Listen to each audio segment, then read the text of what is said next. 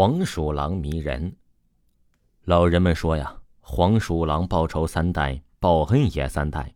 但凡报仇者，大多数啊都是因为黄鼠狼去家里拜年，被屋主人吓个够呛；但凡报恩者，也是救过黄鼠狼一命。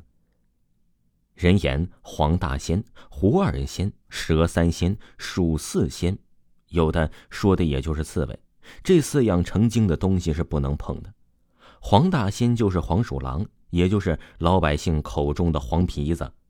狐仙早有耳闻，这蛇三仙嘛，就是蛇。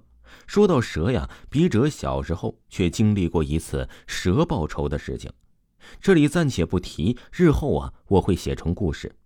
这老鼠、刺猬之类的，确实是难说。笔者也不知道这鼠大爷究竟是有何讲究。好了，言归正传。小的时候啊，总能听说黄鼠狼报仇的故事。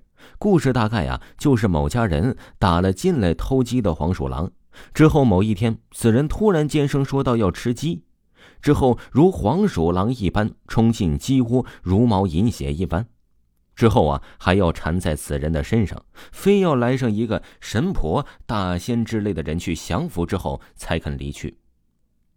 故事中经常出现此类的剧情。然而啊，我真实听到的故事却是与这不同。在讲今天要讲的故事前呢，先说一下笔者真实听到的黄皮子报仇三代的故事。故事可能不恐怖，但是绝对真实。话说我们这边有一个村，姑且叫村吧。村子里有一个老汉，年轻的时候曾经打过一只黄鼠狼。当然了，这种事情看起来其实很正常，但是偏有人说他闯了大祸。这种事情啊，自然不会有人信。这老汉年轻的时候结婚，婚后生了一个女儿。生孩子的时候，妻子难产而死，这算是一代。之后含辛茹苦把孩子养大，孩子考上大学那一天呢，全村的人都啧啧称赞。之后自然是结婚生子，不久又添了一个大胖小子。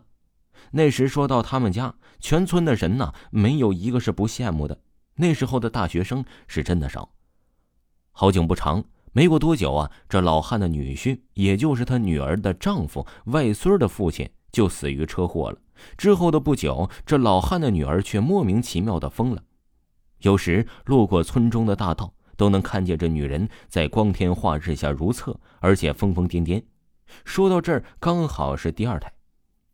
说到这第三代吧，总应该好一些吧。至少前两代已经把人家的家人呢祸害的够呛，这一代应该不至于太狠吧。然而恰恰相反，这老汉的外孙子也在前几年得了癌症，不治身亡。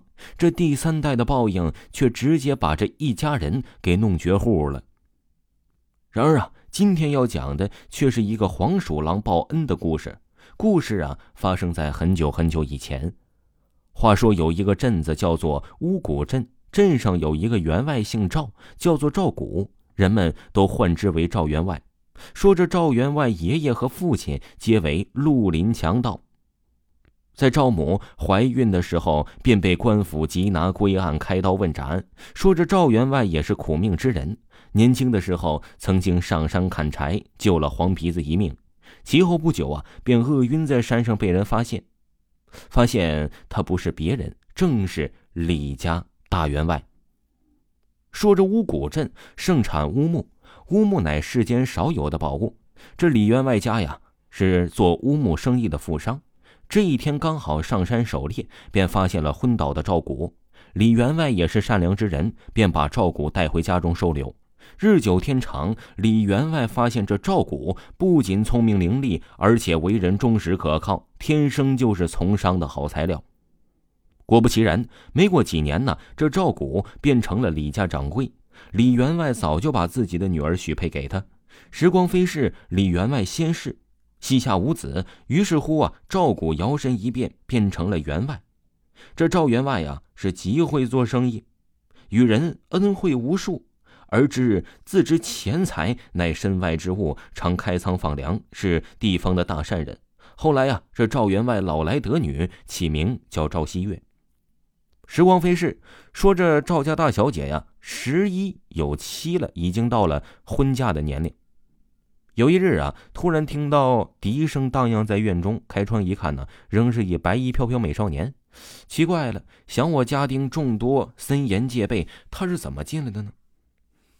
赵大小姐便下楼去看，人却已经不见，那悦耳的笛声也不见了。回头和父母说起此事，父母家丁均表示没听到什么笛声。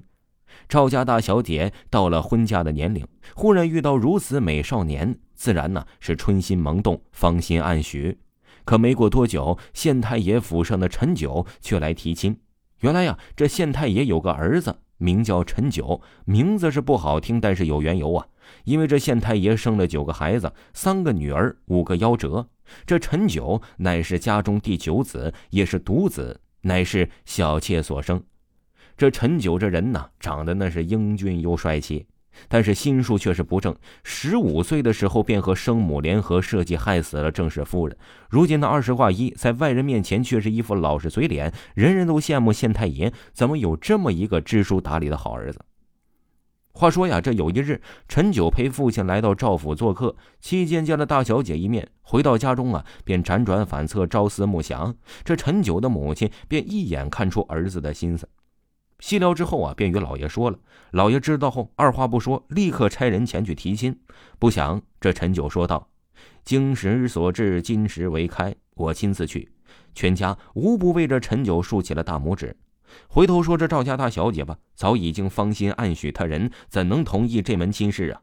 便推脱说自己只想伴随在父母左右，不愿出嫁。